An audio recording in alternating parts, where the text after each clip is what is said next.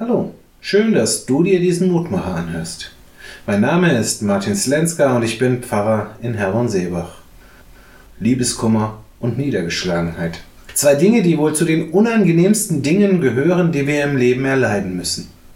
Denn einerseits, nach außen hin, erscheint alles in Ordnung. Ein gebrochenes Herz ist schließlich nicht so sichtbar wie ein gebrochenes Bein oder ein gebrochener Arm. Und wenn uns der Lebensmut verloren gegangen ist, dann gibt es keine Beerdigung oder eine Trauerfeier. Und dennoch, und das ist eben die andere Seite, leiden wir. Und zwar so richtig.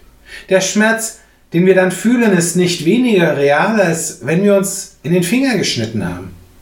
Und es ist schlimm, dass uns gerade dann auch Menschen begegnen, die uns wissen lassen, dass wir uns doch bitte nicht so anstellen sollen. An Liebeskummer ist schließlich noch keiner gestorben und Niedergeschlagenheit erlebt doch jeder im Laufe seines Lebens. Ja, das stimmt ja auch. Aber dennoch ist dann mein Herz gerade zerbrochen.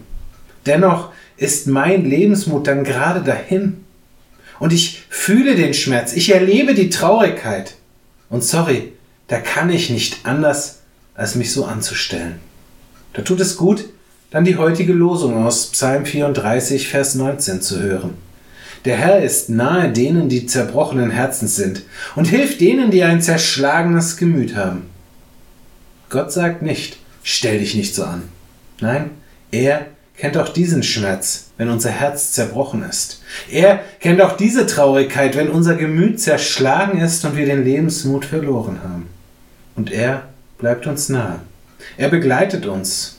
Und wenn wir ihn lassen, schenkt er uns ein neues Herz und macht unser Gemüt wieder heil. Ich bete. Gütiger Vater, du hast versprochen, dass du uns nahe sein möchtest in den Erfahrungen unseres Lebens, dass du uns halten möchtest, wo wir den Halt verloren haben, dass du uns tragen möchtest, wo wir zu schwach sind, selbst zu gehen. Und dafür danke ich dir. Es tut einfach gut zu wissen, Vater, dass du da bist, auch dort, wo mein Schmerz und meine Traurigkeit nicht sichtbar ist für andere. Ich lege dir heute all diejenigen ans Herz, deren Herz zerbrochen ist. Diejenigen, die sich nach Liebe und nach Nähe sehnen, sei du bei ihnen. Sei ihnen nah, schenke du ihnen ein neues Herz. Ich bringe dir, Vater, auch all diejenigen, deren Gemüt zerschlagen ist, die ihren Lebensmut verloren haben, die nur noch Dunkelheit um sich sehen. Begegne du ihrer Traurigkeit und ihrer Niedergeschlagenheit, bringe Licht in ihr Leben, greife ihnen unter die Arme und lass sie erleben, dass es sich lohnt zu leben. Amen. Für heute wünsche ich dir nun einen guten und gesegneten Tag.